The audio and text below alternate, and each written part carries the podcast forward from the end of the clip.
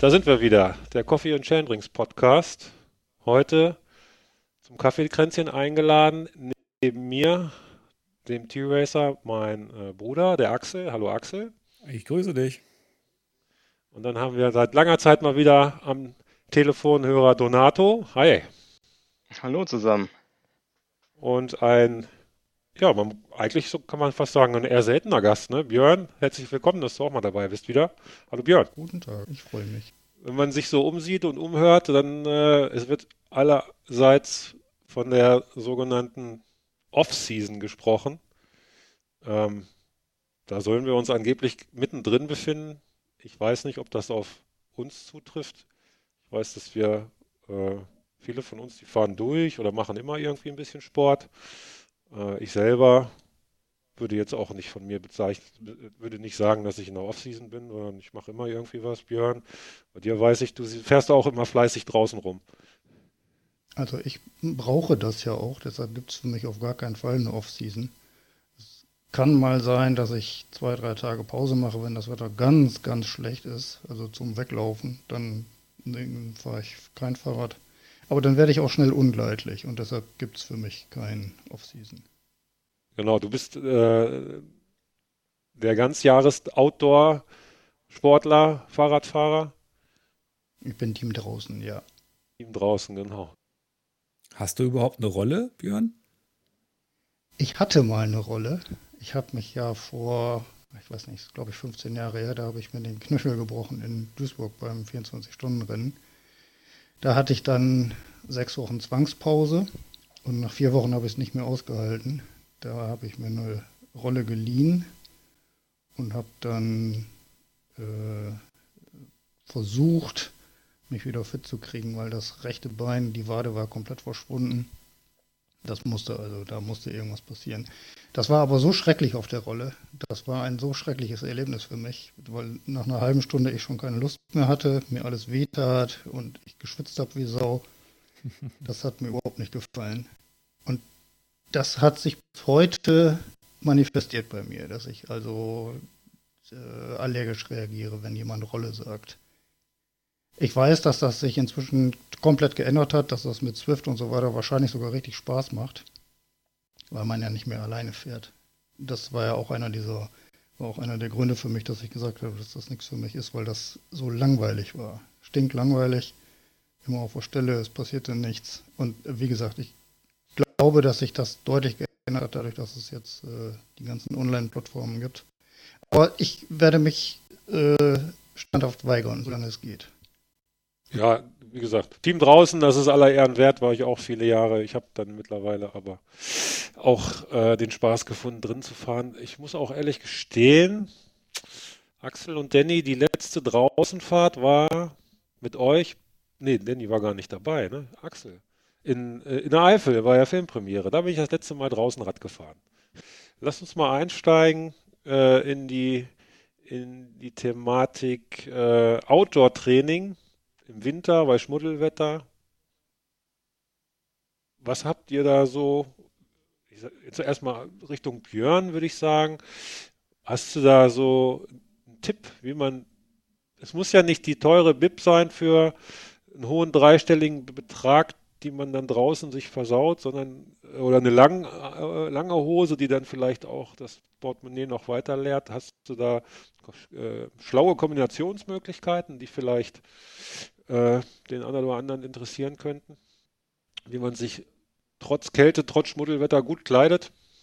Ja, also ob es schlau ist, weiß ich natürlich nicht, aber ich mache das immer so, dass ich ähm, bei den normalen Radhosen äh, weiterfahre und dann je nach Wetter nach dem Zügelprinzip einfach mehr anziehe. Dann habe ich also noch eine, eine Baggy ist Pflicht, die gibt es in unterschiedlichen Dicken, in wasserdicht und in nicht wasserdicht und in unterschiedlichen Längen. Dann habe ich äh, natürlich Beinlänge in dick und in dünn und auch in wasserabweisend. Dann habe ich äh, wasserdichte Socken, wenn es sein muss. Überschuhe fahre ich nicht, weil die so schnell kaputt gehen. Das hat sich für mich überhaupt nicht gelohnt, weil ich ja auch viel Gelände fahre und wenn man dann vom Rad muss, dann kann man zugucken, wie die kaputt gehen eigentlich. Das hat sich für mich nicht bewährt. Also wie gesagt, wasserdichte Socken oder für das ganz schlimme Wetter auch äh, spezielle wasserdichte Schuhe. Äh, dann eine oder mehrere längere Hosen, aber ohne eigenes Polster, weil ich wie gesagt die normalen Hosen weiterfahre. Die Polster haben sich bewährt, das äh, keinen Sinn, da noch eine andere Hose für zu benutzen. Und dann, wie gesagt, das äh, Zwiebelprinzip, je nachdem wie kalt es ist oder wie nass es ist, unterschiedlich viele Klamotten einfach übereinander anziehen. Ich finde es relativ wichtig, dass man, wenn man rausgeht, ruhig ein bisschen frieren kann, weil man ja beim Fahren warm wird. Wenn man zu warm angezogen ist, dann schwitzt man auch wie Hulle und äh, darf dann auf gar keinen Fall anhalten, weil es dann sofort sehr kalt wird. Und ähm, deshalb eher ein bisschen weniger als zu viel anziehen. Wie handhabst du das unterwegs, wenn du, wenn du einmal losgefahren bist? Ich kenne, ich kenne genügend Leute, die fahren los, dann schiebt sich eine Wolke vor äh, äh, die Sonne, auch wenn es im Winter nicht wärmt, und dann ruckzuck wird eine Jacke angezogen, dann ist die Wolke wieder weg, fünf Minuten später wird die Jacke wieder ausgezogen, dann kommt ein Regentropfen, dann wird eine Regenjacke angezogen, dann ist der Regen wieder weg, wird die Regenjacke wieder ausgezogen und dann frage ich mich manchmal, wie schaffen wir es überhaupt voranzukommen, wenn sich ständig umgezogen und angehalten wird? Wie ist das bei dir? Ich halte nicht an. Ich ziehe mich auch nicht um. Ich ziehe mich, wenn ich, dann habe ich halt Pech gehabt. Wenn ich nass werde und es ist dann zu nass, dann muss ich mich unter Umständen irgendwo untersetzen, äh, unterstellen und das abwarten oder die Zähne zusammenbeißen und schnell nach Hause fahren. Aber diese ständig anhalten, da bin ich kein Freund von. Ich möchte auch nicht immer so viel mitnehmen für alle Eventualitäten. Das guckt man halt vorher aufs Radar und dann weiß man ja eigentlich, was, was passiert. Ja, genau. Ich bin auch der Minimalist. Ich ziehe mich zu Hause an und entweder es passt dann und wenn es nicht hundertprozentig passt, irgendwie übersteht man das dann doch schon. Aber es gibt ja auch die Fraktionen, die für eine 20 Kilometer Runde, die nicht mal eine Stunde dauert, einen Tagesrucksack hinten auf dem Rücken haben. Äh, Donato, wie hältst du das?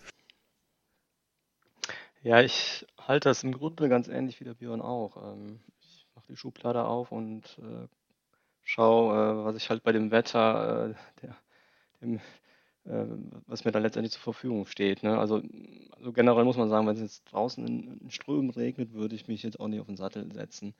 Ähm, ich handhabe es generell so, dass ich äh, gerade in der jetzt dunkleren Jahreszeit unter der Woche hin und wieder auf die Rolle fahre und am Wochenende, wenn das Wetter es hergibt, natürlich darf es auch mal Nieselregen sein, dass ich dann äh, draußen fahre. Ähm, aber so wie jetzt in den letzten Tagen würde ich es nicht äh, bevorzugen. Und wenn ich doch draußen fahre und es kommt ein Schauer, dann bin ich meistens äh, entsprechend äh, darauf vorbereitet. Ähm, ähm, wir, wir, wir, benutzen ja letztendlich die, die Klamotten von äh, BioRacer und die bieten natürlich auch äh, wasserabweisende bzw. wasserdichte Hosen und, und Jacken an.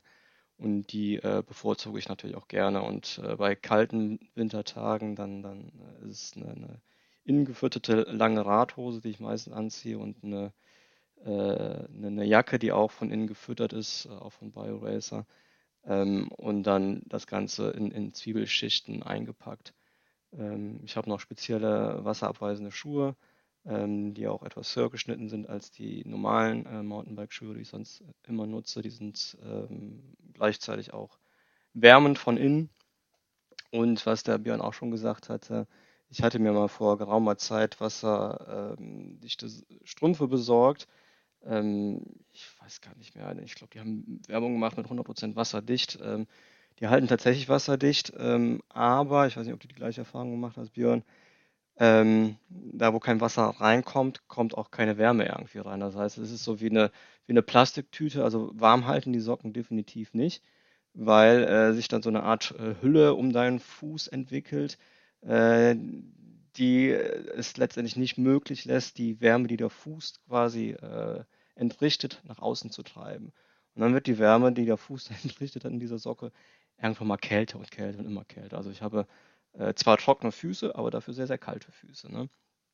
Ähm, benutze ich eigentlich sehr selten mittlerweile, diese, diese wasserdichten äh, Socken. Ja, und oben auf dem Kopf, äh, ja, da entweder eine Cappy unter, unter dem Helm oder gar nichts. Ne? Ja. Also unterm Helm fahre ich ja grundsätzlich immer mit irgendeiner Art von Mütze. Und äh, die habe ich dann auch in unterschiedlichen Dicken und auch in wasserdicht, wenn es denn dann unbedingt sein muss. Ich habe vorhin noch vergessen zu sagen, dass es natürlich auch einen Buff braucht.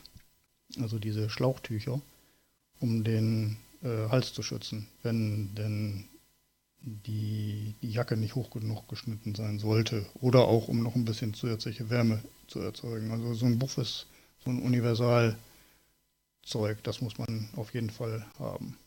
Und da hat man ja auch genug von, von den diversen Rennveranstaltungen. Genau, man kriegt die immer hinterhergespitzt. Ja. Und das Allerwichtigste, Handschuhe. Also die Fünf-Finger-Handschuhe, die halten bei mir nicht besonders warm. Äh, ich habe auch, auch im Sommer immer kalte Hände. Also ich glaube, ich bin ein Mensch mit kalten Füßen und kalten Händen. Und ähm, ich bin lange, lange Zeit Fäustlinge gefahren, aber jeder, der schon mal versucht hat, mit Fäustlingen zu bremsen, hat auch schon seine Erlebnisse, glaube ich, hinter sich. Ähm, ich habe mittlerweile ähm, so zwei Fingerfäustlinge, die sind wirklich gut, äh, gar nicht mal so teuer. Die habe ich mir letztes Jahr bei Decathlon äh, bestellt und ich bin äh, extrem zufrieden damit. Das, das klappt wirklich gut. Aber wie, wie gesagt, nur bei wirklich kaltem Wetter. Ne? Ansonsten reichen normale Handüberzieher aus. Was für eine Temperaturrange besprechen wir hier jetzt gerade? Bis minus wie viel Grad fahrt ihr draußen? Bis minus 10. Hm. Und ja, würde ich auch jetzt sagen, unterschiedlich, ja. Ich habe da keine Temperaturpräferenz. Also, also wenn, dann gerne trocken. Ja, trocken ist immer gut. Trocken ist immer gut. Dann kann es vielleicht auch noch ein bisschen kälter sein, aber dann fährt man natürlich nicht mehr so ewig lange. Dann vielleicht eine Stunde, anderthalb oder so und dann war es das auch. Schön ist, wenn es geschneit hat. Das macht richtig Spaß. Wenn das noch keine Schneematsche ist, wenn das so ein schöner Schnee ist, dann macht es Spaß. Ansonsten wird es natürlich auch schwierig und dann leidet das Material auch immer so. Das ist natürlich auch nicht so schön. Deshalb nach dem Draußenfahren, wenn es in den Elementen ausgesetzt war, das Rad dann eben kurz mindestens den Antrieb sauber machen. Da hat man nur gar keinen Bock zu, ne? Wenn es dann so nass und kalt ist. Ja, aber es muss, weil sonst das Zeug ist so teuer, das muss man kurz pflegen. Aber es stimmt, da hat man keinen Bock zu. Wenn es jetzt draußen wirklich regnerisch ist und matschig ist, dann versuche ich aber auch den Wald zu meiden. Ne? Dann, dann fahre ich wirklich mit dem Mountainbike irgendwie über die Trasse, über die Straße, vielleicht mal die eine oder andere äh, Waldabbiegung, aber ähm, die Sauerei tue ich mir mittlerweile auch nicht mehr an. Ja. Wenn wir bis minus 10 Grad sagt ihr, äh, was haben wir da für eine Zeitrange? Äh, sind wir da im Bereich von einer Stunde, zwei, drei oder machen wir da sogar noch, noch längere Einheiten äh, bei der Kälte? Und Klamotten sind dann ja wahrscheinlich auch nicht nur auf die Temperatur, sondern auch auf die Dauer abgestimmt ne? und auf die Intensität wahrscheinlich. Ja, also ich fahre eigentlich selten länger als zwei bis zweieinhalb Stunden. Es wird auch schwierig, äh, das Getränk flüssig zu halten, wenn es so richtig schön kalt ist. Da muss man ja noch äh, so eine Spezialflasche haben eigentlich. Ansonsten muss man Eiswürfel äh, aus der Flasche holen. Das ist ja auch nicht so schön. Also wie gesagt, so zwei, zweieinhalb Stunden, maximal drei. Und dann ist es für mich gut gewesen. Ja, Donato, du, wie lange fährst du? Ich fahre auch so zwei bis drei Stunden. Ja, ist ganz schön lang, ne? Also beim, ich habe. Ja, für, für eine Stunde lohnt sich das nicht, ne? Ja, eine Stunde ist schon schwierig, genau, aber, aber ab zwei habe ich ja schon Eisfüße, ne? Also ich bin da ja so ein Sensibelchen. Also ich fahre dann auch mit diesen Gore-Tex-Schuhen ähm, äh, mit bis Knöchel mhm. hoch. Also dann, muss schon schön mollig sein, ne? An den, an den Füßen, wenn es geht. Ja, ja. Ja, def definitiv. Dann lieber auch zu warm angezogen als zu kalt. Äh, man muss sich natürlich noch äh, bewegen können. In den ganzen Klamotten, die man dann anzieht. Ne? Aber das ist genauso, wie ihr gesagt habt. Das ist äh, von so vielen Faktoren abhängig, wie viel Grad es ist, ob die Sonne scheint dabei, ob es nass ist, regnet, ja, wie dick ist letztendlich die Zwiebelschicht, die man aufträgt. man muss auch gewisse Bewegungsfreiheitsgrade haben auf dem, auf dem Fahrradsattel irgendwie. Ne?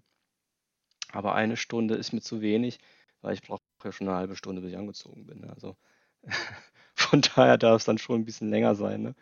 Ja. Ich habe aber eine Frage an Björn, weil du sagtest, du ziehst dir eine lange Hose über die Bib.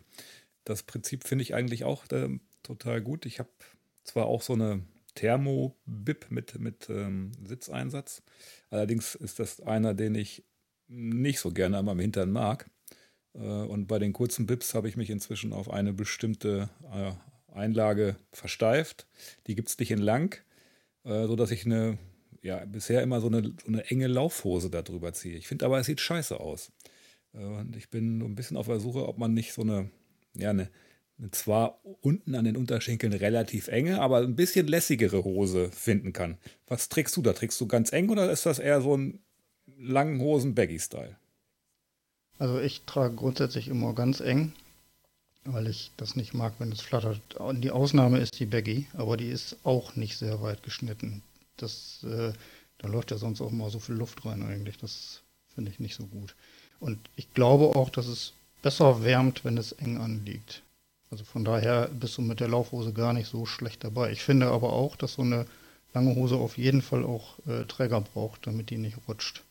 Ach, du trägst über deine kurze Bib noch eine, lang, also eine, eine lange Bib ohne Einsatz? Ja, genau. Ah, okay. Also habe ich quasi zwei Trägerhosen. Ja, alles klar. Die Variante kannte ich noch nicht. Zum Glück gibt es das auch in unterschiedlichen Dicken. Also ich habe eine dünnere Hose und also man kann sich ja auch viel mit Beinlingen behelfen schon. Wenn da die, die Becky drüber ist, dann bist du ja auch schon relativ gut geschützt, so bis 5 Grad, 4 Grad reicht das ja auf jeden Fall eigentlich auch, je nachdem. Also man darf halt nicht anhalten. Man muss durchfahren. Sonst äh, wird es schnell kalt. Das will man ja nicht. Thomas, wie machst du das denn mit langen Hosen? Ja, kommen wir gleich drauf. Ähm, Nochmal in Richtung Björn. Wir wissen ja, dass gerade du derjenige bist, der wirklich Probleme hat bei Kälte und vor allen Dingen auch dann bei, bei Nässe äh, überhaupt noch auf dem Rad zu bleiben. Deswegen wundert mich das jetzt, dass du da so aufgestellt dann auch bei Kälte im Winter fahren kannst, weil wir haben es ja im Sommer schon das ein oder andere Mal erlebt, dass das wirklich kritisch geworden ist, ne? wenn dann da mal so ein Wetterumschwung kam. Ja, das liegt daran, dass wenn es plötzlich 15 Grad kälter ist, von einer Minute auf die andere, da sagt mein Körper dann, dass er das nicht gut findet ich bin ja, habe dann ja kein Zeug dabei, um mich wärmer anzuziehen, was ich in dem Fall dann dringend bräuchte. Und deshalb habe ich da diese Schwierigkeiten mit. Wenn ich aber auch vorher weiß, was passiert, dann kann ich mich ja vorbereiten. Ich müsste also eigentlich, ich müsste also eigentlich äh, immer mit Rucksack fahren. Darauf läuft es hinaus im Sommer. Aber das will ich natürlich nicht. Nee, weil das hört sich, es hört sich aber auch nicht danach an, dass du dann wie so ein Eskimo äh, am Nordpol oder so ein Nordpol-Expeditionist da losfährst, sondern das hört sich ja eigentlich so äh, ganz normal an, sage ich jetzt mal. Ne? Also eine kurze Baggy, äh, eine kurze Tight, äh, kommen wir nämlich gleich auf meine Präferenzen, die trage ich auch, und zwar die, die ich im Sommer auch immer trage, ähm, weil die hat man und man braucht nichts anderes. Und dann habe ich auch eine Zeit lang, so wie Axel, wie du es machst, äh, irgendwelche Lauftights drüber gezogen. Aber das sieht wirklich nicht schön aus. Ähm, und da bin ich dann auch ganz bei dir, Björn.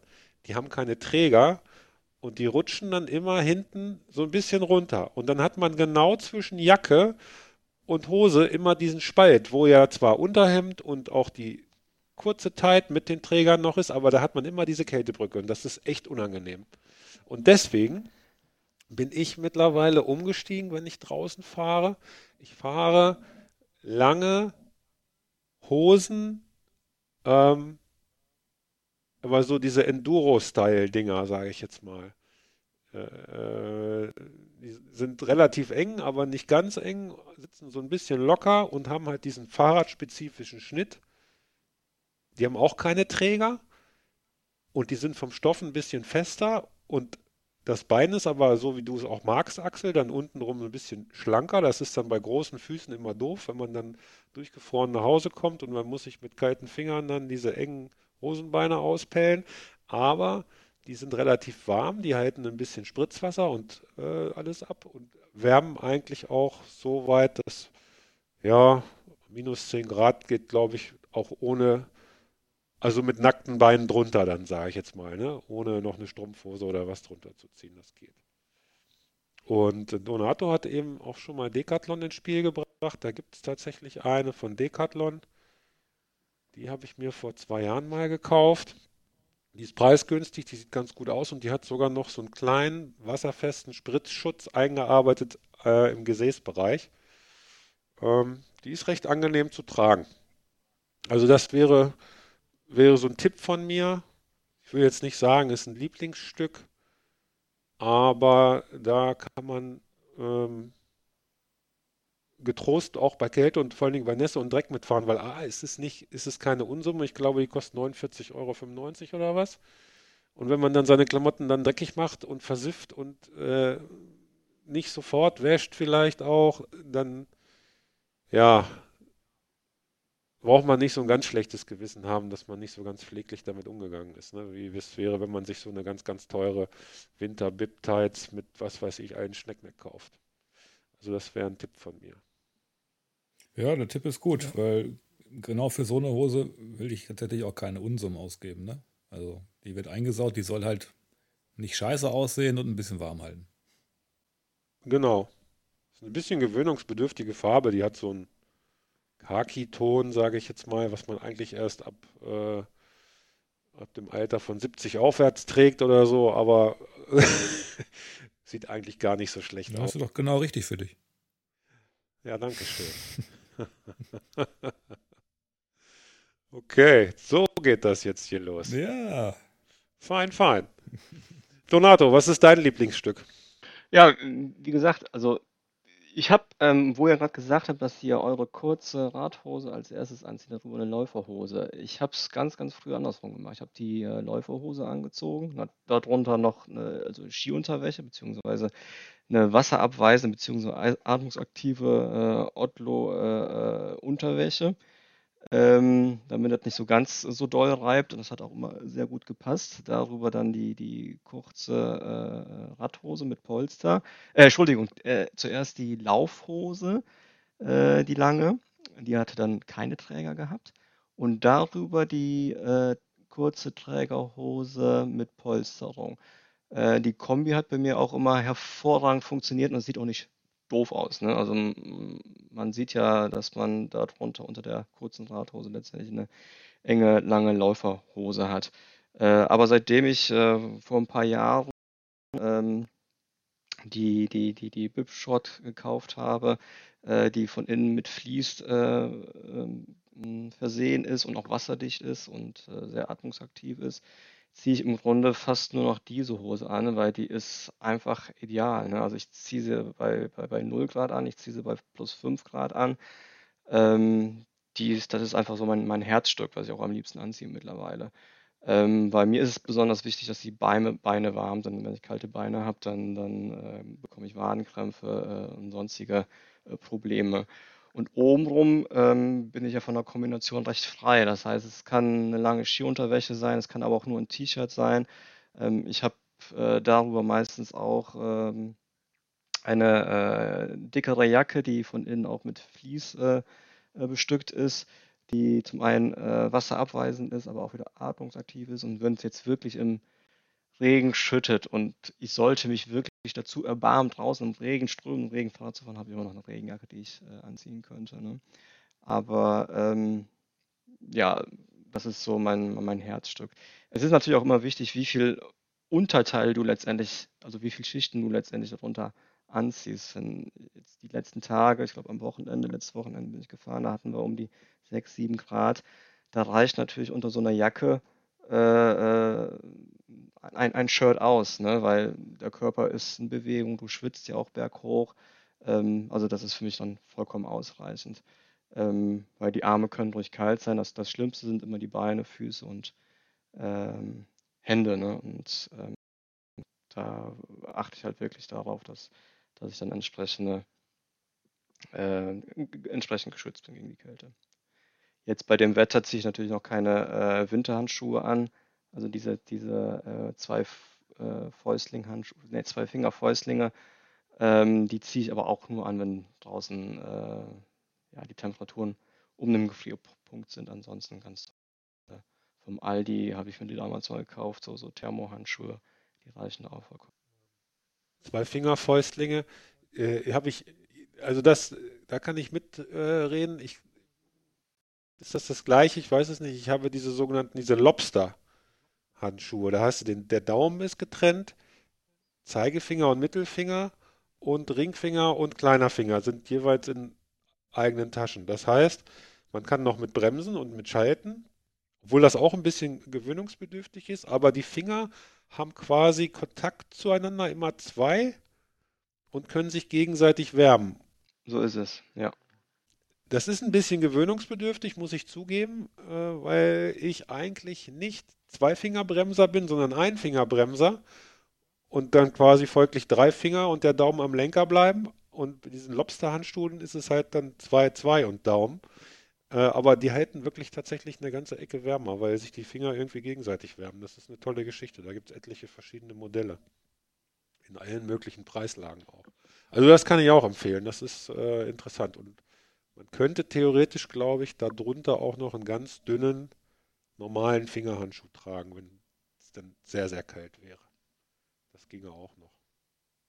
Für die ganz kälteempfindlichen gäbe es ja auch noch sowohl beheizbare Schuhe als auch beheizbare Handschuhe. Das habe ich selber noch nicht ausprobiert, da kann ich also nicht mitreden. Ich weiß nur, dass es das gibt. Das ist batteriebetrieben jeweils und vielleicht bringt das ja auch ein bisschen was. Fährt das einer von euch, Axel Donato? Nein. Oh, ich hatte vor, keine Ahnung, vor 15 Jahren mal so eine billige beheizbare Sohle, das konntest du aber in eine Tonne treten. Ich glaube, das war von Chibo oder Aldi, ich weiß es nicht mehr. Aber ich glaube, da gibt es tatsächlich ähm, inzwischen richtig gute Teile. Ähm, verweise jetzt mal auf Enjoy Your Bike, die da immer wieder mal die Marke Lenz ins Spiel bringen. Das ist wohl so ein bisschen das Nonplusultra der beheizbaren Handschuhe und, und Einlegesohlen. Ich habe ähm, so Baumwollsocken. Äh, die ziehe ich auch mal ganz gerne an, wenn es kalt ist, zu meinen äh, Winterschuhen.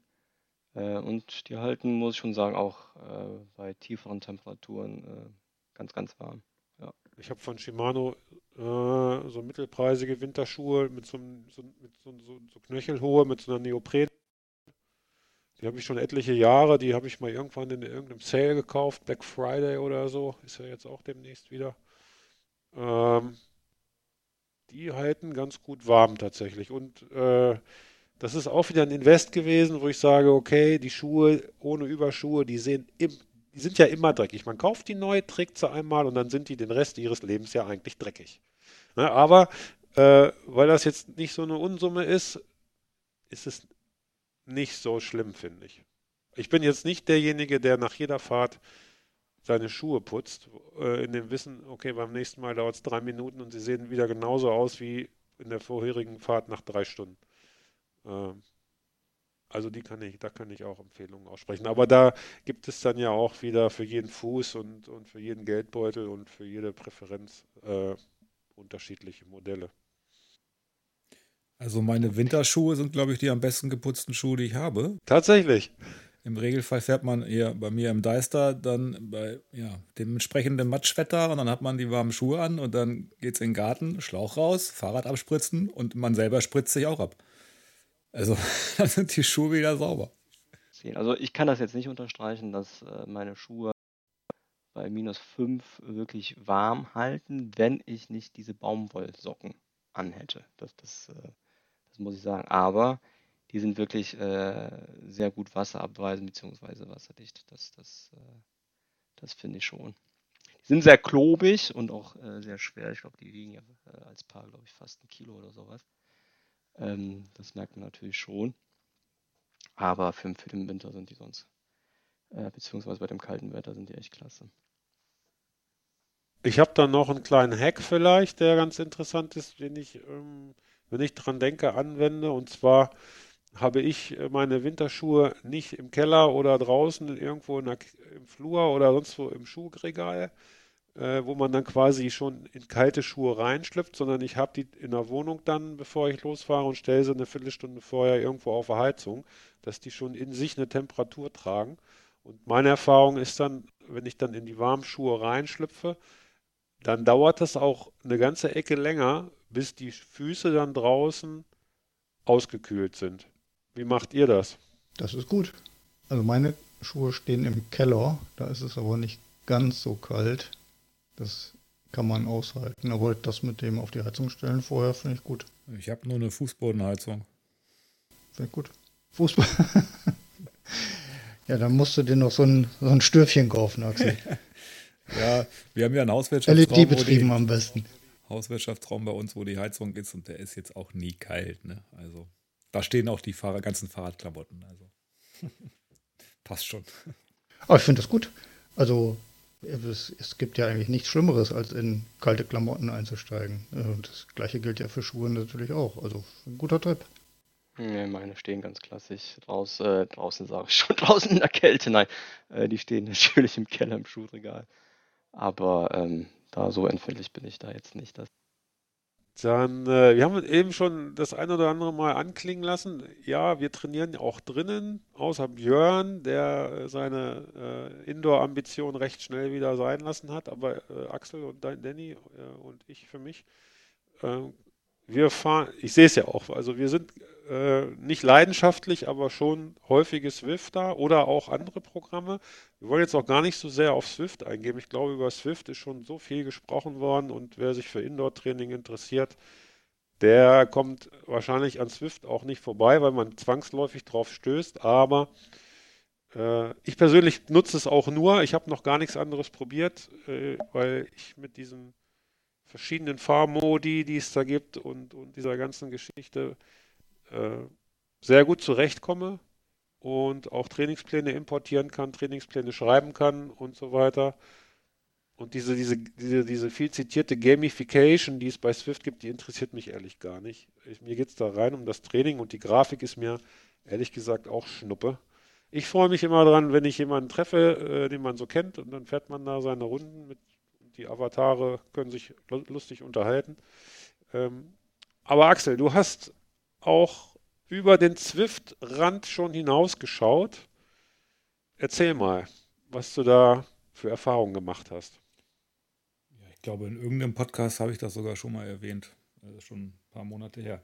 Aber es gibt ja äh, die aus den Emiraten gesponserte beziehungsweise von dort realisierte App MyWoosh, die versucht ganz klar am äh, ja, an den Mitgliedern von SWIFT zu nagen und die abzugreifen. Ähm, meinerseits würde ich sagen, dass die Chancen gar nicht so schlecht sind. Aktuell sind da wohl noch relativ wenig Fahrer unterwegs, also man sieht selbst auch tatsächlich nicht wirklich viele. Ähm, ist aber von der Grafik her ziemlich ähnlich aufgebaut wie Swift. Also ein bisschen Gamification ist da auch bei. Ich finde das okay, also macht mir das Ganze kurzweiliger und man kann auch dort sich Trainingsprogramme auswählen. Fährt in, in Anführungsstrichen in der realen Welt, also es gibt eine Weltkarte und äh, aktuell sind es, glaube ich, fünf Regionen auf dieser Weltkarte, die man anklicken kann. Da ist Belgien dabei, Kolumbien ist dabei, zweimal im Bereich ähm, der Emirate, Australien und ich glaube noch irgendwas. Da kann man dann auch verschiedene Strecken in diesen Regionen sich aussuchen und auf diesen, genau wie bei Swift, die Touren fahren und auch Trainingspläne auswählen. Die gibt es da auch. Ich habe jetzt nicht den Vergleich, ob das ähnlich viele Trainingspläne sind, aber ich glaube, für, für den Anfang kann man da mal reinschnuppern. Und das momentan Spannendste daran ist, es, es ist noch kostenlos. Ne? Also ich kann mir sicherlich vorstellen, wenn da mal eine bestimmte Nutzermenge erreicht ist, dass die von diesem kostenlosen Modell runtergehen und dann auch entsprechende Monatsgebühren verlangen. Aktuell wollen sie halt noch, denke ich mal, so die ganzen Fahrer gewinnen. Ja, und äh, was man noch wissen muss, es sind ziemlich viele Gigabyte, die dann auf dem Endgerät runtergeladen werden. Also diese Welten werden, werden auf dem Endgerät gespeichert. Und bei MyWoosh, ich habe gerade mal geguckt, sind das jetzt dreieinhalb Gigabyte, die da belegt werden. Also der updatet dann immer eine gewisse Zeit. Das dauert einigermaßen lange, bis dann diese neuen Welten, die dann zur Verfügung stehen, auch wieder runtergeladen sind. So lange kann man ja seine Schuhe vorheizen. Ja, genau. Äh, von der Stabilität des Programms, also ich nutze das mit dem iPad, ähm, läuft das gut. Ich habe es einmal ähm, über eine Schnittstelle auf, mit dem Fernseher gekoppelt, um da einen größeren Bildschirm zu haben. Da ist mir nach einer Dreiviertelstunde dann einmal tatsächlich das Ganze abgestürzt und äh, die Fahrt war nicht mehr da, aber ich kann jetzt nicht sagen, dass das regelmäßig passiert. Bei mir war es jetzt einmal. Das heißt, äh, ich brauche entsprechend viel Platz auf meinem, in meinem Speicher, der noch über ist. Ja, dreieinhalb Gigabyte, wie gesagt, aktuell. Aber wenn ich bei Swift gerade gucke, war mir gar nicht so bewusst, da sind bei mir auch 3,3 Gigabyte belegt. Okay. Da habe ich natürlich, das habe ich schon seit, ja, keine Ahnung, vier Jahren oder so ähm, in Betrieb mit entsprechend vielen Trainingsfahrten. Ich weiß nicht, wie viel Speicher das ausmacht. Bei MyWoosh ist es halt hauptsächlich das Programm an sich, was da den Speicher belegt.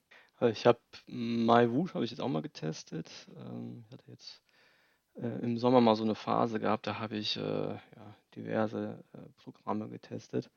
Gerade jetzt für den Herbst bzw. Winter. Ähm, habe mir auch mal MyWoosh äh, angeschaut.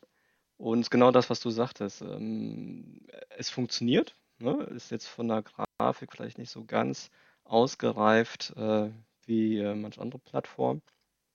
Und äh, bei mir hat es, glaube ich, ein, zwei Mal ist es dazu gekommen, dass es abgestürzt ist. Ähm, dass es kostenlos ist, ist es wirklich gut. Ne? Ähm, aber es nimmt tatsächlich viel äh, Speicherplatz ein. Ähm, hier und da hat es bei mir ein bisschen geruckelt, wobei mein Laptop doch relativ neu ist. Und äh, sozusagen auch einen guten arbeitsgroßen Arbeitsspeicher hat. Ähm, war, aber gut, war jetzt kosten, ist ja kostenlos, ne? Ähm, habe es mir aber wieder deinstalliert ähm, und, und äh, bin jetzt heute unter anderem bei, bei Swift, weil Swift ist einfach relativ einfach. Ne? Es ist äh, sehr, sehr anwenderfreundlich und die Grafik ist auch äh, super. Also ich bin jetzt auch kein großer Gamer, der auf, auf Farben und bunte Bilder steht.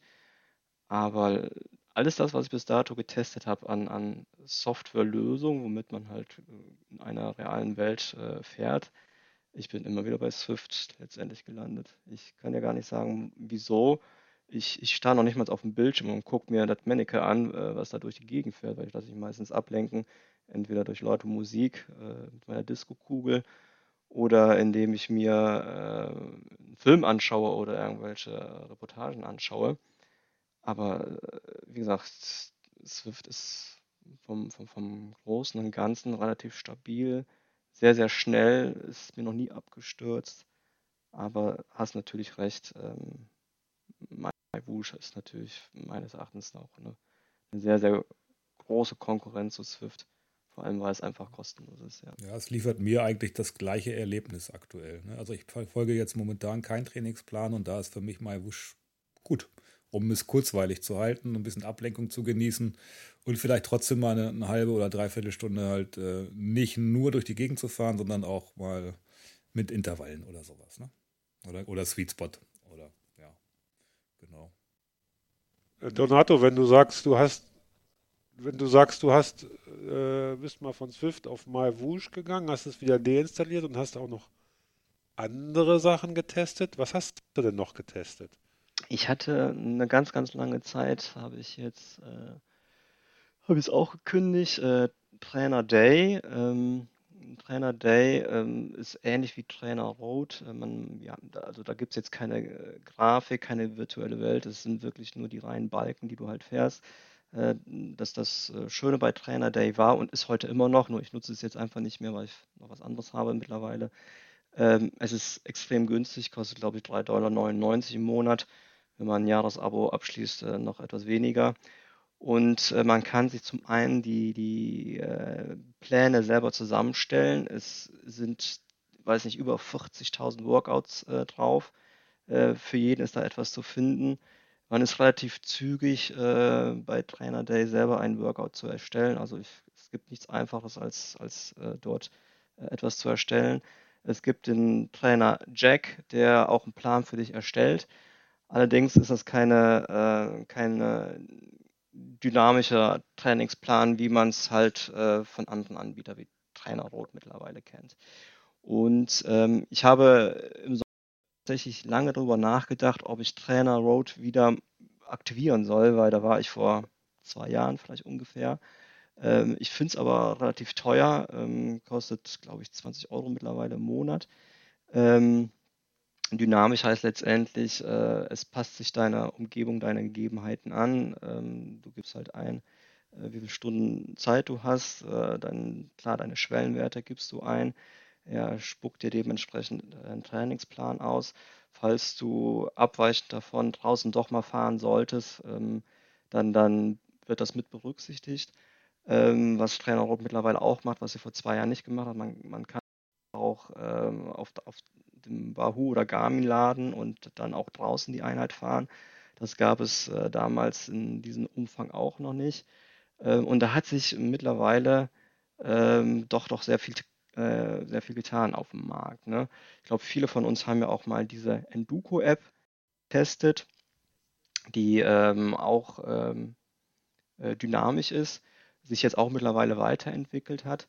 Ähm, auch Enduko habe ich eine lange, sechs Monate, acht Monate mal äh, getestet. Ähm, klar, es war noch ein junges Unternehmen, ähm, vielleicht nicht ganz so stabil am Anfang, wie man sich das hier und da gewünscht hat, aber eine, eine sehr, sehr gute App. Ähm, ich habe dann irgendwann mal damit aufgehört, weil ich parallel Trainer Day genutzt habe mit diesen 40.000 Workouts, wo ich mir dann irgendwann mal selber meine äh, Pläne zusammengestellt hatte. Und als ich jetzt im letzten Sommer, wie gesagt, mir mehrere Optionen angeschaut habe, da bin ich ähm, in einem Channel von Trainer Road gestoßen. Da sprachen die über eine App, die kommt aus Holland und nennt sich Join, Join Cycling. Und ähm, auch Joint Cycling ähm, kann man erstmal zwei Wochen lang kostenlos testen. Das ist eine, eine reine App, ähm, genauso wie in Enduko auch. Die ist allerdings ähm, nicht so umfangreich. Also bei Enduko kann man halt neben dem Radfahren halt noch, noch äh, Trainingspläne für die Laufeinheiten generieren. Das kann man jetzt bei Join nicht, aber ich bin ja eh Fahrradfahrer und kein Läufer. Von daher reicht das auch vollkommen für, für mich aus. Also es ist eine für mich relativ smarte App, ähm, die ähm, auch nach deinem ganz normalen Profil abfragt, wie alt bist du, wie groß bist du, welche Ziele verfolgst du, was hast du für Schwellenwerte und auf, ba äh, auf Basis dessen und deine, deine Ziele, die du äh, wohl hast, wenn du Ziele hast, dann kann man auch ein ganz normales Aufbautraining starten, ähm, werden halt Trainingspläne kreiert. Und das ist wirklich richtig simpel und auch von der Grafik richtig toll, ähm, dass ich das äh, zwei Wochen lang getestet habe. Und zwar bevor ähm, Thomas, wir hatten uns, ich weiß gar nicht, auf irgendein Rennen getroffen, war das SKS in, ich weiß es nicht mehr, im August. Da hatte ich eine lange, lange Pause nach unserem äh, Etappenrennen in, in Belgien, habe ich eine Pause von vier, sechs Wochen gehabt und ähm, bin dann auf diese App gestoßen und damit habe ich dann trainiert. Ich glaube, ich hatte drei, vier Wochen Anlaufzeit gehabt und ich war wirklich von vornherein begeistert gewesen. Äh, keine Systemabbrüche, ähm, nicht so kompliziert erklärt. Jede Trainingseinheit wird auch erklärt. Ähm, die Einheit wird hochgeladen. Ähm, berücksichtigt wird natürlich dein, dein dein, deine Wattwerte, die du gefahren bist äh, und das nächste Training äh, entsprechend angepasst, wenn du zu wenig oder zu viel gefahren bist. Aber es spuckt ja auch nicht zu viele Trainingseinheiten aus. Also er berücksichtigt, also oder diese App berücksichtigt schon deine, dein Fitnesslevel. Also wenn ich jetzt ein, ich weiß nicht, ein mittleres Fitnesslevel habe und sage, boah, ich möchte jetzt 30 Stunden die Woche trainieren, weil ich bin total geil darauf, dann sagt die App, nee, ich gebe dir aber keine 30 Stunden. Ich gebe dir das, was äh, deiner Form entsprechend ist. Und das können dann von den 30 Stunden tatsächlich nur sechs oder sieben Stunden sein. Ne? Also jetzt nur ein Beispiel. Also es ist auch nicht übertrieben viel und die Trainingsblöcke sind auch nicht allzu schwierig. Also ich habe auch schon Apps äh, ausprobiert oder, oder gerade bei Trainerrot aus, ausprobiert. Ähm, ich musste abbrechen, weil ich einfach die Einheit nicht geschafft habe. Ne? Und das hatte ich bis dato bei Joy noch nicht gehabt. Das Schöne ist, ähm, man installiert die App ganz normal auf sein Handy, egal ob jetzt auf ein äh, iPhone oder auf ein Samsung-Handy. Und man kann darüber auch seine, sein, sein äh, Smart Trainer steuern. Also man braucht jetzt nicht zwangsläufig noch Swift oder, oder Ruby, um das über Trainingspeak zu übermitteln und dann dort die ähm, Einheit zu fahren. Ich habe es dennoch gemacht, dass ich ähm, meine Trainingspläne dann auf Swift drauf spiele ähm, weil es mir so zumindest ein bisschen das Gefühl gibt, dass ich auch tatsächlich draußen Fahrrad fahre. Ne? Und äh, jeder, der Swift auch benutzt, der hat dann auch gewisse Höhenmeter mit da drin. Äh, wenn die Strecke etwas länger dauert und ich bin mit meinem Plan fertig, dann fahre ich die Strecke auch zu Ende und dann merkt man natürlich auch jeden äh, Aufstieg oder Bergabstieg, den, den man aufs, auf Swift fährt.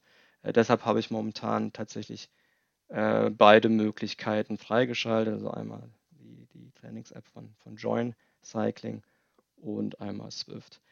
Äh, Join Cycling ist auch gar nicht mal so teuer. Ich zahle da gerade 9,99 Euro äh, im Monat für. Ähm, hier kann man noch ein Abo für ähm, vier Monate abschließen, also für ein ganzes Jahr. Und dann wird es halt entsprechend günstiger.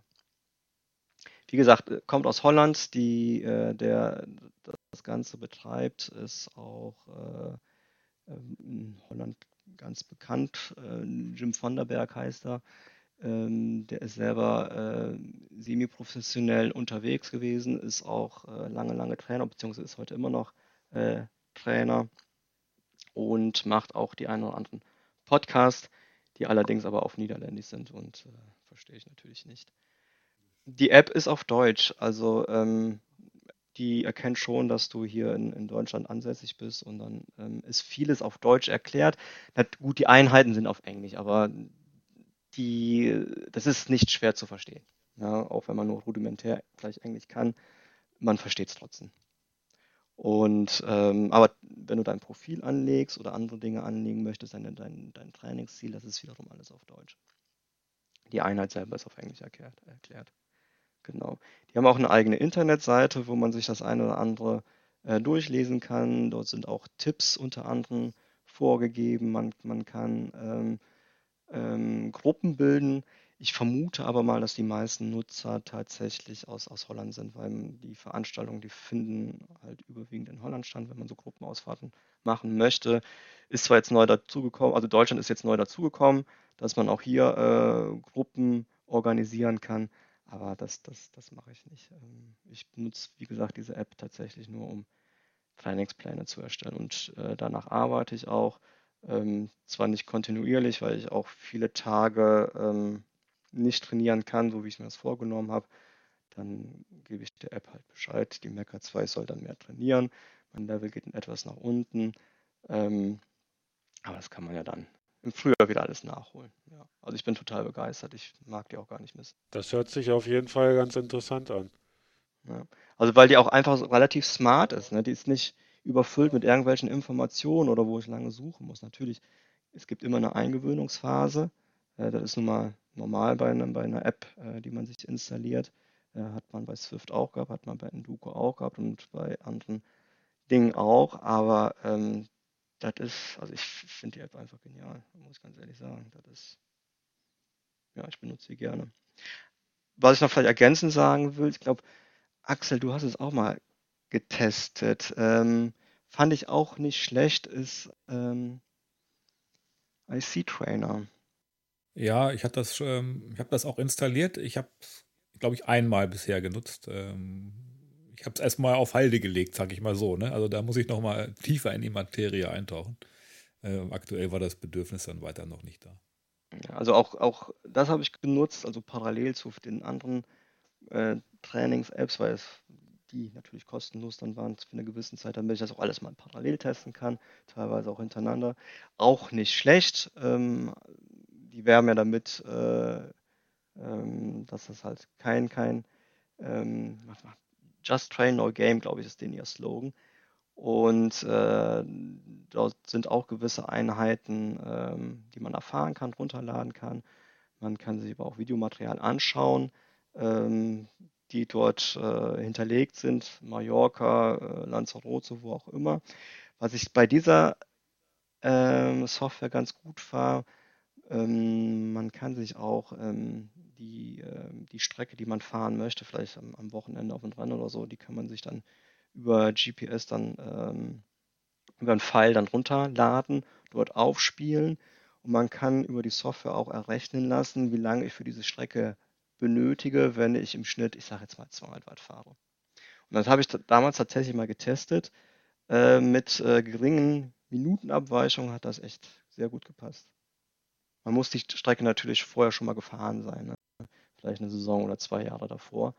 Äh, dann, dann passt das. Da sind die Höhenmeter mit drauf. Ähm, zumindest dafür wollte ich sie mal weiter nutzen nächstes Jahr als Trainings-App äh, nicht unbedingt, obwohl die auch sehr, sehr günstig ist. Ähm, dort auch sehr, sehr gute FTP-Tests äh, drauf sind, teilweise auch über den FTP-Standard hinaus. Also ähm, es gibt ja mittlerweile auch Anbieter, die, eine, die einen FTP-Test anbieten, wo man unter anderem auch seinen, ja, seinen groben äh, Lit-Bereich äh, mitdefinieren kann oder wo tatsächlich dieser Fatmax-Bereich ist, wo man sonst woanders viel Geld für bezahlen würde. Äh, vielleicht auch mit einer gewissen Unschärfe, aber es funktioniert, ne, wenn man jetzt nicht wirklich viel Geld ausgeben möchte. Ich glaube, diese, äh, diese Software kostet, weiß nicht, 30 Euro im Jahr. Ähm, ich glaube, die Tests sind sogar kostenlos, aber ich habe es noch nicht getestet. Ich habe das mal über eine andere Plattform äh, getestet, wo diese ähm, FTP-Tests auch äh, zur Verfügung standen. Äh, da passt ungefähr zu dem, was ich letztes Jahr im Frühjahr gemacht hatte, die, die Werte, ja. Ja, es gibt schon einige Spielereien, aber ich, wie gesagt, ich bin jetzt bei dieser Join-App stehen geblieben. Im Winter in Kombination mit Swift und im Frühjahr dann wieder ohne Swift. Ja, ich bin tatsächlich wieder bei Enduko gelandet derzeit. Ähm, der Unterschied zu Join erscheint mir tatsächlich derjenige, dass Enduko mir nicht äh, keine Steine in den Weg wirft und mir aber auch nicht sagt, mach mehr. Ich gebe Enduko komplett vor, was ich an welchem Wochentag für ein Zeitbudget habe und letzten Endes regelt es nur die Intensitäten. Ähm, und wenn ich dann eine Einheit nicht mache, wird die auch nicht einfach getauscht, sondern der Plan läuft irgendwie weiter. Und, äh, irgendwo, und ich kann immer nur eine Woche im Voraus planen. Hm, ist bei Join genauso. Manchmal ist es aber wirklich ein bisschen, ein bisschen komisch, weil äh, es gibt keine Restriktionen scheinbar. Der sagt mir dann zwar, wenn ich die Woche geplant habe, und äh, ich plane dann innerhalb der Woche um oder ich lasse was ausfallen, dann sagt er hier, dein Zeitbudget ist geringer als geplant oder du machst mehr Intensität als geplant oder so. Aber, aber grundsätzlich äh, plant er die Woche genauso weiter. Also da, da, hört sich Join tatsächlich interessant an, wenn die dann tatsächlich auch intervenieren. Ne? Weil woher mhm. weiß denn Doku denn, dass ich 20 Stunden vertrage Während Join dann sagt, ja, aufgrund deiner Historie, äh, fangen wir mit sechs Stunden erstmal an, ne? Genau, genau. Das ist schon interessant. Also Endugo hat auch seine Daseinsberechtigung, ne? Also ja, auf jeden Fall. Auch wirklich klasse, ne? Ähm, aber du, du, musst es einfach mal vergleichen. Wie gesagt, die ersten zwei Wochen kostet ja nicht, nichts. Ähm, Join muss natürlich auch am Anfang lernen. Ähm, nur weil du dein Profil angibst, äh, heißt es jetzt nicht, also da kann er dir noch kein Fitnesslevel, also es gibt ein Fitnesslevel ähm, zwischen 0 und 50, glaube ich. Also wenn du bei 50 liegen würdest, dann könntest du die Tour de France äh, fahren. Ähm, und ähm, nach, nach einer Woche ungefähr weiß die App dann letztendlich, okay, so eine Art Fahrertyp ist jetzt zum Beispiel. Ne? Äh, die Trainingseinheiten oder die Anzahl an Stunden ähm, wären für dich halt genau richtig. Ja, ich habe eher die umgekehrte Erfahrung gemacht, dass ich irgendwann die Inhalte, die vorgegeben sind, nicht mehr schaffe, so wie du es eben auch schon mal gesagt hast. Mhm. Äh, dass, dass, dass man dann da ein Programm draufstehen hat und dann fährt man seine Werte runter und irgendwann klappt das nicht mehr, weil man komplett breit ist. Also das ist äh, ich glaube, ich habe das auch schon von anderen mal gehört, äh, so wie du es jetzt sagst, okay, ich mache gerne dann auch noch mehr und schaffe die Pläne dann trotzdem noch, äh, hört sich auf jeden Fall gesünder an. Def definitiv, definitiv. Und wie gesagt, wenn du meinst, ne, ich könnte jetzt noch was gebrauchen, mein Gott, das setzt sich auf dem Fahrrad und los. Ne? Also es gibt auch Tage, da interessiert mich die Einheit nicht, da fahre ich einfach durch die Gegend. Oder wenn ich keinen Bock auf diese Einheit habe, dann gibt es so einen äh, Shuffle-Button, dann, dann gehst halt da drauf und dann spuckt dir eine andere Einheit aus. Oder du suchst dir aus dem Programm selbst, also nebenbei bietet dir die App noch 300 Workouts, also über 300 Workouts in unterschiedlichen Trainingsbereichen, äh, Sweet Spot, äh, Endurance, was auch immer, oder VO2 Max und dann suchst halt daraus eine Einheit raus. Also das geht von 30 Minuten aufwärts bis x Stunden. Ähm, da kannst du ja auch eine Einheit raussuchen, wenn du mit dem Vorschlag der App nicht zufrieden bist. Ne? Wie gesagt, ich bin total begeistert. Es ist einfach, einfach, da etwas äh, ja, zu erstellen. Also ich mache das tatsächlich eher bei Swift, dass ich mir da meine Einheiten raussuche aus dem, aus dem Einheitenpool, den Swift anbietet. Äh, äh, und ich glaube, für uns alle vier, die wir jetzt hier sitzen, ist es auch nicht das Problem zu verstehen, ähm, was ich mit welcher Einheit bezwecke, welche Intensität ich wann, wo, nee, nicht wann, wo, genau, das ist das Problem, sondern welche Intensität ich jetzt hier trainieren kann und was ich damit erreiche. Äh, ich, die Schwierigkeit, die ich sehe, ist halt immer nur, wie time ich das Ganze? Wann mache ich denn jetzt welche Einheit mit welcher Intensität? Und da greife ich dann wieder äh, eben auf, auf die KI zurück, die mir sagt, okay, heute machst du Entlastungswoche, nächste Woche hast du zweimal VO2 Max Training und dazwischen vielleicht noch ein bisschen zur Erholung Grundlage oder Sweet Spot. Weil das sind so die Dinge, die kriege ich nicht voreinander. Äh, wann mache ich Grundlage? Streue dann da einen Sweet Spot ein oder, oder am nächsten Tag eine VO2 Max oder ein Hit-Training oder was. Ähm, und weil ich bin ja auch kein Trainer, ne? das, das verstehe ich halt einfach nicht. Und äh, das Timing der unterschiedlichen Einheiten aufeinanderfolgend unter der Woche oder unter einem Monat, je nachdem, wie so der Zyklus ist, in dem ich mich gerade befinde, in welchem Trainingszyklus, das, äh, da habe ich noch nicht so richtig den Zugang gefunden. Und deswegen vertraue ich dann tatsächlich, tatsächlich auf mal die eine und mal die andere Trainings, Trainings-App. Mhm. Also En Enduko geht auch sehr ins Detail rein. Ne? Also du siehst da auch die Wochen, jetzt bin ich in der, weiß nicht, äh, Aufbauphase etc. pp. In so diesen ähm, detaillierten, ähm, äh, in dieser Detaillierung geht Join äh, nicht herein. Also es gibt schon eine Möglichkeit zu erkennen, okay, ähm, der, dass das Training wird jetzt intensiver ähm, du siehst es aber nicht wie bei Enduko oder vielleicht auch bei anderen Apps, äh, die ich äh, noch dann nicht getestet habe. Ich glaube, ähm, ähm, wie heißt die? 2P, glaube ich, ne? Ähm, da kann man es nicht so eindeutig erkennen, aber da verlasse ich mich tatsächlich äh, wirklich nur auf die App, dass die schon die richtigen Intensivitäten je Woche ähm, vor einem Rennen auch äh, dir, dir vorschlägt. Ne? Ich habe noch eine Frage an äh, Donato.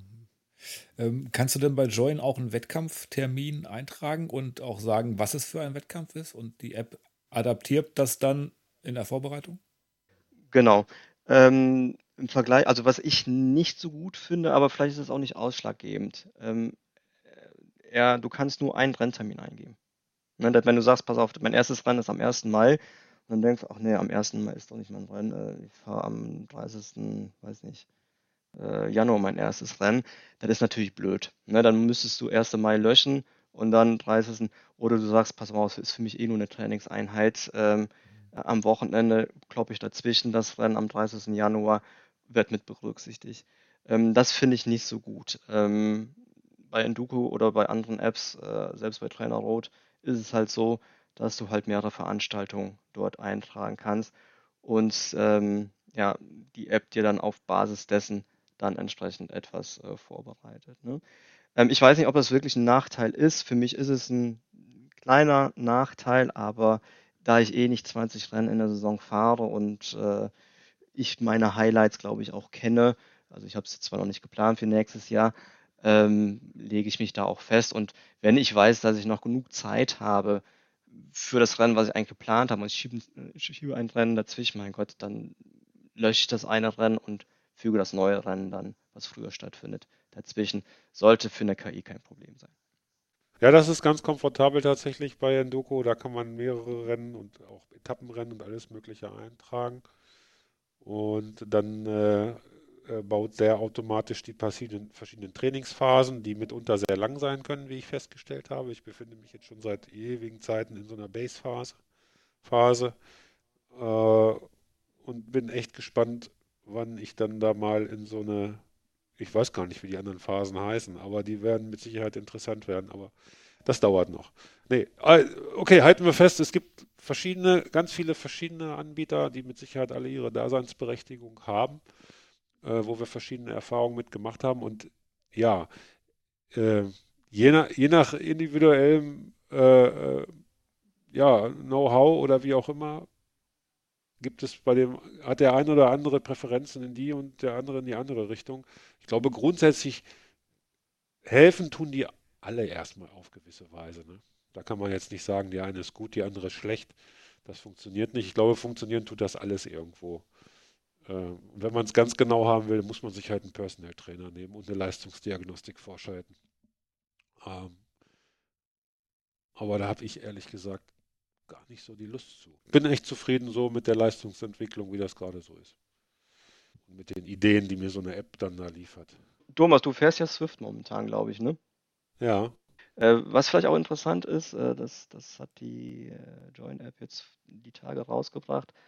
Es gibt ähm, Trainingstage mit Join auf Swift.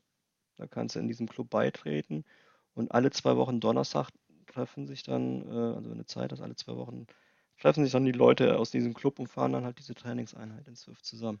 Finde ich auch eine charmante Lösung, charmante Idee. Tauchen die nicht manchmal sogar auch unter den Events auf? Ich meine, da habe ich schon mal was mit Join gelesen.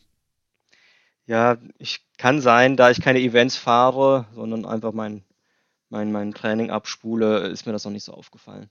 Ja, kann sein. Ich bin mir aber jetzt auch nicht ganz sicher. Lass uns noch mal äh, ein weiteres Thema ansprechen hier, was ich äh, persönlich gerade ganz interessant finde, weil es mich auch gerade betrifft und ich total begeistert bin. Ähm, und ihr aber vielleicht auch diesbezüglich schon Erfahrung gehabt habt. Lass uns mal weggehen von dem von der Software. Lass uns mal wieder in die Hardware einsteigen. Äh, habt ihr schon Erfahrung gemacht mit ähm, Sporteinlagen in euren Schuhen? Da gibt es ja seit Jahren diverse Anbieter, angefangen bei Specialized mit ihrem Bodygeometrie-Konzept und WinSoul und Soulstar und was weiß ich nicht, wie sie nicht alle heißen. Ich glaube, Axel, du hast da schon mal Erfahrung mitgemacht oder glaube, du trägst auch welche. Ne? Du hast nämlich genauso krumme Füße wie ich mittlerweile. Ob ich so krumme Füße habe, weiß ich nicht, aber mit Einlagen, mit diesen Sporteinlagen habe ich tatsächlich äh, schon Erfahrung. Ähm, ich fahr, auf so ein Marketing fahre ich auch total ab und habe, glaube ich, vor 20 Jahren mir schon die ersten Specialized äh, Body Geometry Sohlen geholt, die da halt mit einem, äh, ja, was ist denn das überhaupt? Den, den Spann halt ein bisschen, nee, den Spann nicht, sondern das Gewölbe ein bisschen hochholen. Ähm, und hat, fand das auch immer irgendwie gut. Ähm, bis sie dann irgendwann mal durchgetreten waren. Und ähm, Jetzt ist ja seit einigen Jahren sind ja zwei Anbieter, ich glaube, das sind sogar deutsche Anbieter, bin mir nicht ganz sicher, nämlich WinSoul und Soulstar auf dem Markt. Vor der Transalp 2022 habe ich mir die Soulstar geholt. Ich glaube, das ist dieses, ähm, die gibt es, glaube ich, in drei Modellen. In dem Fall ist es das mittlere, Comfort heißt das, glaube ich, hat so einen mittleren Carbonsteg und ähm, ich bin damit auf, auf Anhieb gut zurechtgekommen. Die haben so eine Pilotte auf der, auf der Einlegesohle, ähm, die da wohl ergonomisch das alles irgendwie verbessern soll, wie auch immer, also Marketing halt. Ähm, aber geben ganz gut Stabilität. Äh, und mit den normalen Einlegesohlen in den Schuhen, die man so kaufen kann, die haben mir halt immer zu wenig unterstützt. Ähm, sodass dann auch dieses, dieser Fußbrand mal ein Thema war. Und mit diesem Soulstar ist das deut deutlich weniger, beziehungsweise gar nicht mehr aufgetreten. Hängt dann ein bisschen vom Schuh ab, in dem ich es trage. Also sprich, wie eng dann dieser Schuh auch ist, vom Leisten her. Äh, also mit denen komme ich sehr gut zurecht. Die haben spannenderweise eine Oberfläche, die wird nicht jeder mögen. Äh, man, die ist nämlich sehr griffig und da bleibt auch gerne die Sohle hängen. Also man hat ein bisschen Schwierigkeiten beim Hineinsteigen in den Schuh. Also ich wechsle diese Sohle auch ab und zu zwischen Rennradschuh und Mountainbike-Schuh. Äh, inzwischen sieht man da dann auch schon mal ein paar Spuren, weil die sehr, sehr, sehr steif ist und dann nicht sehr einfach äh, reinzusetzen und zu entnehmen ist. Ich hätte da einen Tipp. Kommen wir gleich zu. Aber dieses Griffige an der Oberfläche ist total geil, weil halt äh, während des Tretens, während des Fahrens der Fuß auch nicht so sehr wandert. Auch wenn du noch, äh, auch wenn du Schweißfüße hast oder so, in anderen ist das ein bisschen lockerer und bei denen hast du ordentlich Grip, sage ich mal so, auf dem Pedal.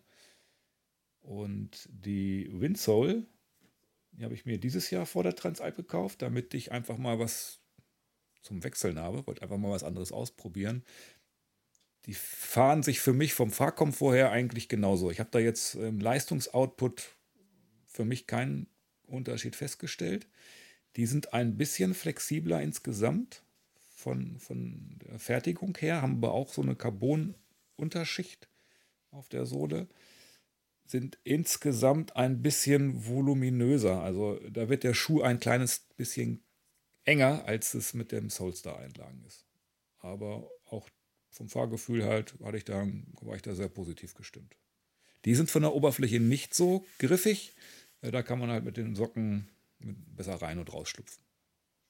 Und jetzt hole ich mir den Tipp von Björn ab.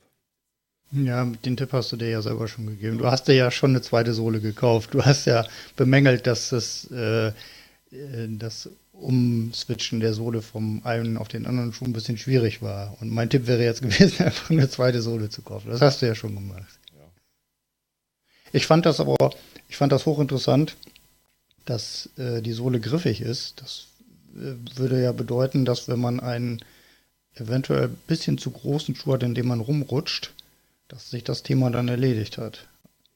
Bin ich mir ziemlich sicher, dass das so ist. Ähm, ich weiß aber nicht, ob das vielleicht äh, in einer aktuellen Version eventuell schon geändert wurde. Ich, ich meine da was gelesen zu haben, bin mir da aber jetzt nicht ganz sicher, ob das so beibehalten wurde, weil vielleicht gab es da zu viel Gemecker, dass es zugriffig ist. Also wirklich, ich, bis auf das Hineinschlüpfen in den Schuh und beim Rauskommen, dass die, der Socken vielleicht hängen bleibt, ähm, finde ich es eigentlich eher positiv. Also während des Fahrens ist es positiv. Finde ich auch. Mhm. Ich finde auch, dass ich das, äh, das finde ich einen eindeutigen Pluspunkt. Dass, wenn man, also eigentlich sollen Schuhe ja immer passen, aber es kann ja immer passieren, dass es mal ein bisschen Ausleiher zum Beispiel und dann der Schuh vielleicht ein bisschen, mal ein bisschen hinrutscht schon, wenn das durch die Sohle weg ist, finde ich das ziemlich gut. Vielleicht noch für die Nerds, äh, für die Nerds unter uns und, und den Zuhörern, ich habe die eben gerade mal gewogen. Die, also ich habe große Füße, das ist in beiden Fällen Schuhgröße 48 äh, und die Sohlengröße auch und die Windsole wiegt 79 Gramm und die Soulstar 66. Und die Originale, die drin war, weiß man nicht. Mit Sicherheit leichter. Jetzt gibt es ja Unterschiede äh, bei Windsole. Genau, da gibt es auch verschiedene Varianten. Das ist auch die Comfort-Variante. also ich habe in beiden Fällen die mittlere Variante, nicht die High-End. Okay, also bei Windsole dann Performance. Genau, Performance steht drauf. Ja. Bevor ihr jetzt loslauft, ich habe da ganz aktuell eine super Erfahrung gemacht und ich, ich brenne förmlich darauf, euch das mitzuteilen. Also ich bin begeistert und ihr werdet es auch gleich merken, warum. Ähm, ich habe das mit Axel auch schon durch. Ich habe mir auch mal irgendwann von einem der genannten Hersteller so eine Sohle gekauft.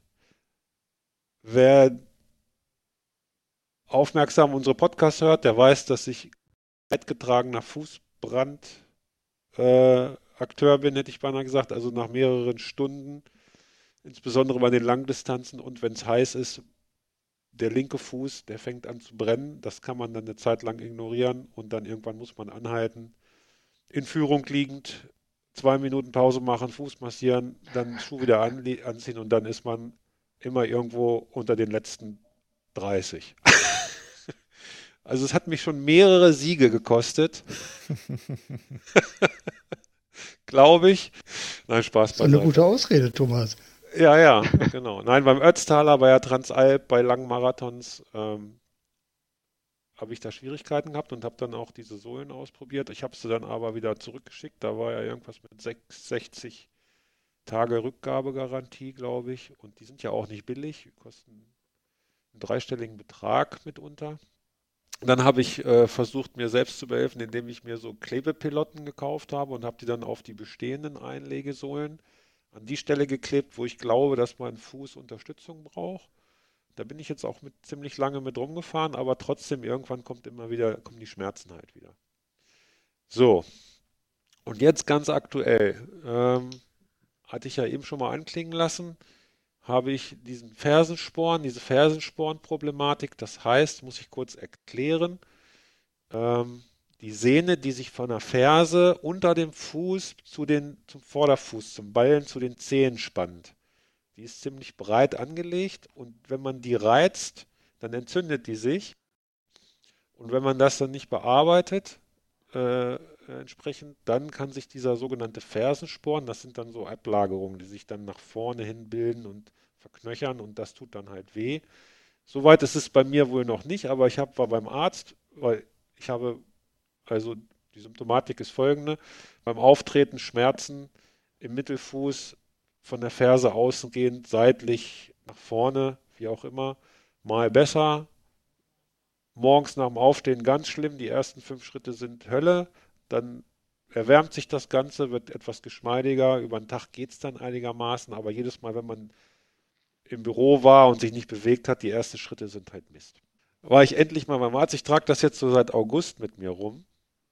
Äh, nach unserem Strandurlaub, barfuß gelaufen am Strand und ein bisschen Seilspringen gemacht und so weiter. Da trat das auf und seitdem habe ich das. Ja, jetzt war ich, bin ich mal beim Arzt gewesen. Er hat also diese Fersensporen diagnostiziert und hat mir ein Rezept geschrieben für Einlagen für meine Schuhe, wo dann hinten in der Einlage ein Loch ist, um diese Ferse zu entlasten einfach. Und dann bin ich hier in der Provinz, bei mir im Ort, kleines See, 4000 Leute wohnen hier, gibt es aber ein Sanitätshaus, bin ich hingegangen mit dem Rezept, habe gesagt, hier, dann hat die mich angeguckt, hat gesagt, alles klar, äh, machen wir fertig. Und dann habe ich ihr von dieser Problematik des Fußbrandes bei Wettkämpfen als Radsportler erzählt und hat sie gesagt, ist überhaupt kein Problem. Dann machen wir ihnen einfach Sporteinlagen. Und diese Fersensporn-Problematik bauen wir damit ein. Und dann habe ich meine Socken ausgezogen, dann hat die meine Füße nur ganz kurz angeguckt, hat gesagt, oh ja, die Füße sind fast 50 Jahre alt, da ist schon viel mit rumgelaufen worden. Man sieht schon vorne das Gewölbe, also unterm Ballen, das ist schon ziemlich platt getreten und die Zehen spreizen sich schon so ein bisschen so leicht auseinander und dann hat sie die Hornhaut begutachtet und wusste sofort, wo die Druckpunkte sind und hat gesagt, kein Wunder, alles gut, machen wir. Dann habe ich mich auf so einen Scanner gestellt, dann haben die gescannt meine Füße, dann ko konnte man so ein Druckprofil äh, da ähm, äh, aus äh, analysieren und so weiter. Und also ganz, ganz viele Worte. Ich versuche es kurz und einfach zu fassen. Ich bin mega begeistert gewesen. Also ehrlich, super begeistert. Die wusste, wovon sie spricht. Die ist auf mich eingegangen die kannte diese Problematik auch mit Sportlern. Und äh, es hat tatsächlich keine Woche gedauert. Und ich habe meine Sportanlagen dort abgeholt, die hier in diesem Provinznest in-house vom Techniker selbst äh, gebastelt werden. Und wir haben die reingetan in meine Schuhe und beim Rausgehen hatte ich schon keine Schmerzen mehr. So, und jetzt kommt. Das Ganze geht auf Rezept und kostet 28 Euro Zuzahlung. Und man hat die Möglichkeit, zweimal im Jahr sich diese Einlagen verschreiben zu lassen von, seiner, von seinem Hausarzt und kann sich die dann anfertigen lassen. Die hast du jetzt für beide Füße oder nur für einen Fuß? Genau, die habe ich jetzt für beide Füße individuell angefertigt. Da ist auch vorne so eine Pilotte dran, genau wie bei deinen äh, Sportanlagen von der Stange, sage ich jetzt mal. Äh, und die sitzt halt genau da, wo sie hin soll. Und ich habe die jetzt auch schon in den Radschuhen getestet, diese Schuhe, äh, diese, diese Einlagen. Es ist genauso, wie ihr jetzt auch alle schon gesagt habt, die Schuhe werden etwas enger. Und das habe ich auch bei in dem Sanitätshaus gleich angemerkt und dann haben die gesagt, ja, dann schnüren sie sie halt nicht so eng. Damit sie nach oben die Luft haben. Ne? Ja, klingt plausibel, total einfach. Das ist wohl so. Dann natürlich bauen die ein bisschen höher, sind sau bequem bin jetzt ein paar Mal auf der Rolle gefahren. Keine Schmerzen im, im, im Fersenbereich. Was diese Fußbrandgeschichte angeht, kann ich noch keine Evidenzen nennen hier, weil ich bin ja noch nicht vier, fünf, sechs Stunden bei Hitze gefahren. Aber ich werde das weiter testen und verfolgen und möchte halt an dieser Stelle einfach als Selbstleidgeplagter einfach mal den Tipp rausgeben, lasst euch doch mal solche Sporteinlagen verschreiben. Die kriegt man ja äh, und schaut mal, wie das dann so funktioniert. Und die Zuzahlung ist wirklich im Vergleich zu diesen teuren Produkten von der Stange, ähm, die nicht individuell auf euch abgestimmt sind, ist ja eigentlich ein Witz. Also ich bin total begeistert. Wie ist denn das mit diesen Sohlen? Die sind äh, die, passen die in jeden Schuh rein oder werden die auch Ja. an die Schuhe angepasst? Nee, die, die passen, also die habe die jetzt in meinen Lederschuhen drin gehabt schon, ich habe die in meinen Sportschuhen drin gehabt und ich habe die in meine äh, Radschuhe einge, äh, reingelegt. Also die gehen da gut rein. Das Material ist, ja, ist relativ, ist nicht so, also ist kein Carbon oder sowas, das ist so ein ziemlich fester Schaumstoff, sage ich jetzt mal, aber ganz fest und die knicken auch nicht, sind nicht labberig, wenn man die in den Schuh reinschiebt oder rausschiebt. Die sind auch stumpf von der Unterseite, also man muss die schon richtig reinschieben und man rutscht da auch nicht drauf rum. Also das ist wie in Mutters Schoß quasi mit den Füßen, wenn man in seine Füße reingeht, weil die passen halt genau. Bin zum Glück nicht leidgeplagt. Ich äh, kann da nicht mitreden. Ich im normalen, in normalen Schuhen laufe ich immer mit Barfußschuhen rum. Und äh, bei Radschuhen finde ich die Specialized, also für meine Füße zumindest, äh, am besten geeignet. Da habe ich auch ein bisschen lange rumprobiert, aber die waren dann die besten. Aber ich werde das, fand das trotzdem interessant mit dem, äh, mit der rutschhemmenden Oberfläche. Da gehe ich auf jeden Fall nochmal ins Detail demnächst. Das muss ich mir mal angucken. Mein Nachbar hier im Hause, der ist auch Radsportler, der trägt auch äh, Einlagen und ich, wir hatten uns auch schon ausgetauscht. Und den stört dieses Rutschhemmende, also unten drunter das quasi, weil das so rau ist, weil das ist dann natürlich nicht so ganz einfach, die in raus, also raus aus dem Schuh ist ja leicht, ziehst du, aber wenn man die in einen neuen Schuh reinschiebt, äh, das ist natürlich dann ein bisschen mit Widerstand behaftet. Und der hat sich, hatte mir auch den Tipp gegeben, ähm, die Unterseite mit ganz dünnem Leder beziehen lassen, sodass die quasi leichter zu wechseln sind von Schuh zu Schuh. Ähm, das werde ich jetzt nicht machen, weil mh, in den Schuhen, in die, in denen ich sie jetzt so gewechselt habe, das ging problemlos. Also das war ganz einfach. Da knautscht nix. Und hätte ich gewusst, dass das so cool ist und so unproblematisch und so einen Benefit mit sich bringt, hätte ich das schon mal eher machen sollen. Aber jetzt ist halt diese Fersensporn-Thematik aufgeploppt und ich konnte auch nicht anders. Ja, bitte einen Langzeittest, Thomas, und dann äh, berichte doch mal im Sommer. Ja, vorrangig geht es jetzt erstmal darum, dass ich diesen Fersensporn loswerde. Das kann äh, langwierig sein und das ist leider auch der Grund, warum ich. Ich würde es gerne machen, wenn du sagst, Emmertaler Silvesterlauf, ja, so aus alter Verbundenheit sind jetzt dann noch sechs Wochen Zeit, aber das schaffe ich nicht. Also, wenn ich mit meiner Tochter hier den Hof dreimal hoch und runter gelaufen bin, dann kann ich am nächsten Tag nicht auftreten. Ähm, weil sich das ruckzuck wieder verschlechtert. Also, da muss ich ein bisschen aufpassen. Beim Radfahren ist ja Druck, die Druckverteilung ein bisschen weiter vorne auf dem Fußballen durch die Klicks. Da habe ich zum Glück keine Schmerzen. Und ist das so eine Sache, die von alleine heilt? Also wo, man einfach Geduld haben muss?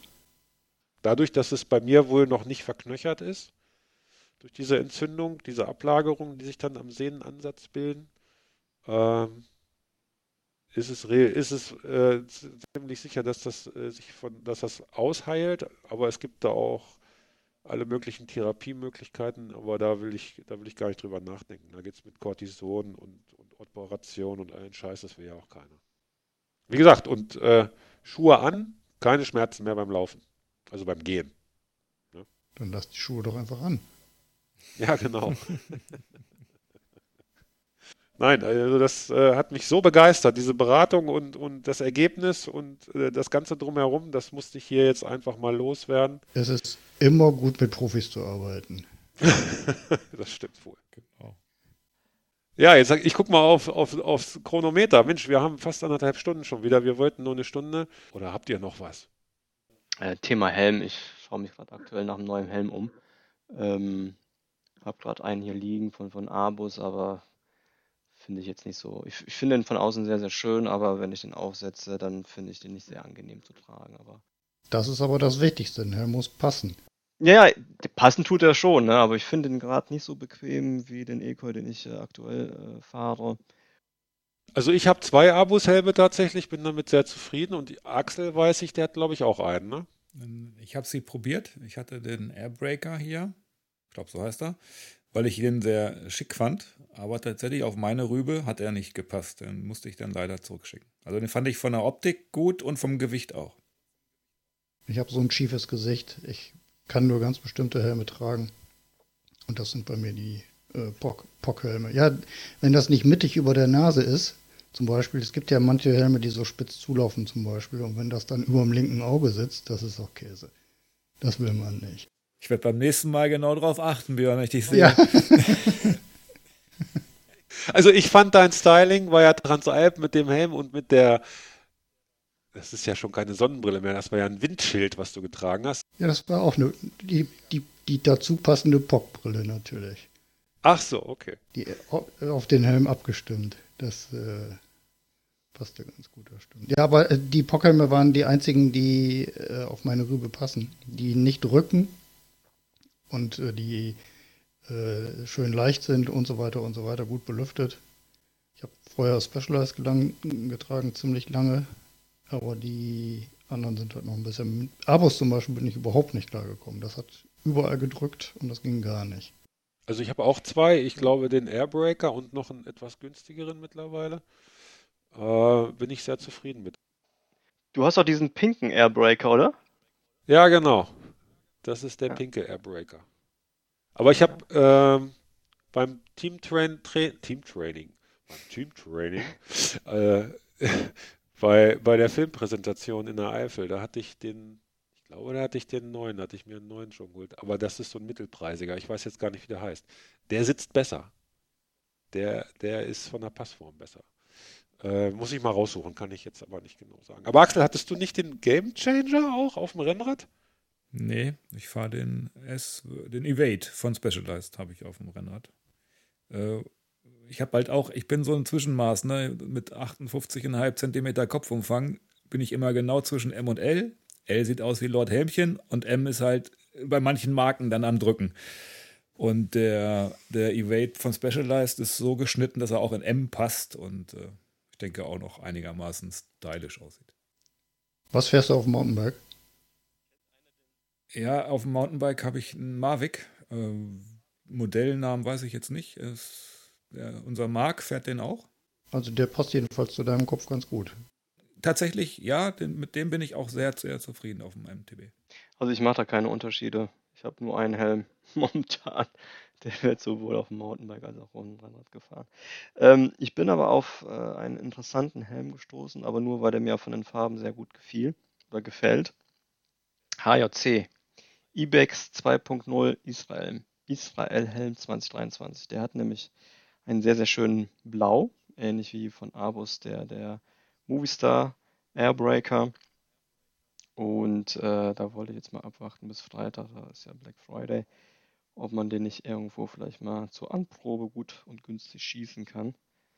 Ähm, kennt einer die Marke HJC? Ich glaube, das ist ja, ich meine, André Greipel hat für die mal auch Werbung gemacht oder als er in dem Team waren, hatten die auch HJC-Helme.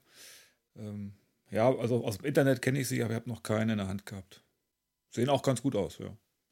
Und preislich ist okay. Ja, also schon, also UFOP, also Originalpreis ist, äh, liegt ja bei 249. Schon sehr äh, ambitioniert für den Geldbeutel. Ähm, und ähm, mein Ekoi, ähm, ich glaube, viele von uns fahren auch diese Ekoi-Helme. Ich unter anderem ja auch. Die sind halt vom, vom Preis-Leistung unschlagbar. Ne? Hatte ich auch hier, ähm, haben mir mal wieder nicht gepasst. Aber es ist ja, halt Dito. individuell. Also ich hatte schon Bell war ganz gut, fand ich. So ähnlich wie Mavic. Ja, siehst du, das sind so meine, meine favorisierten, da habe ich ein paar von. Aber ich habe auch welche von Giro. Und ja, irgendwie. Ich habe ja so einen Sonnenbrillen-Helm-Fetisch, ne? Also da brauchst du mich nicht nachfragen. und Schuhe. und Fahrräder. ja, da reden wir im nächsten Podcast drüber. Genau. Gut, also anprobieren, anprobieren, im Spiegel schauen, die Frau fragen, ob einem der Helm steht. Äh, mit der passenden Sonnenbrille dazu. Ja, die Frau guckt eh nur auf die Farbe, ne? Also von daher, da hast du nicht viel von. Die Frau muss man doch nicht fragen. Also meine sagt eh immer nur, der Helm sieht scheiße aus. Egal welchen Helm ich aufhab. Ja, das stimmt allerdings. Ja, wir sind halt keine Helm-Models. Wir sind nur die Brillenmodels. ich bedanke mich bei euch dreien erstmal hier für die, für die lustige, für die informative Runde, die wir hier gerade zusammengestellt haben. Und ich bedanke mich auch bei den Zuhörern, dass sie bisher äh, durchgehalten haben. Und ähm, ja, wir freuen uns, wenn ihr uns Sterne gebt. Am liebsten fünf bei Spotify, bei Apple, bei überall, wo es Podcasts gibt. Und äh, ja, wir haben noch ein paar Themen offen. Die verarbeiten wir beim nächsten Mal. Und wenn ihr Lust habt, schaltet ihr wieder ein. An dieser Stelle erstmal auf Wiederhören und bis bald.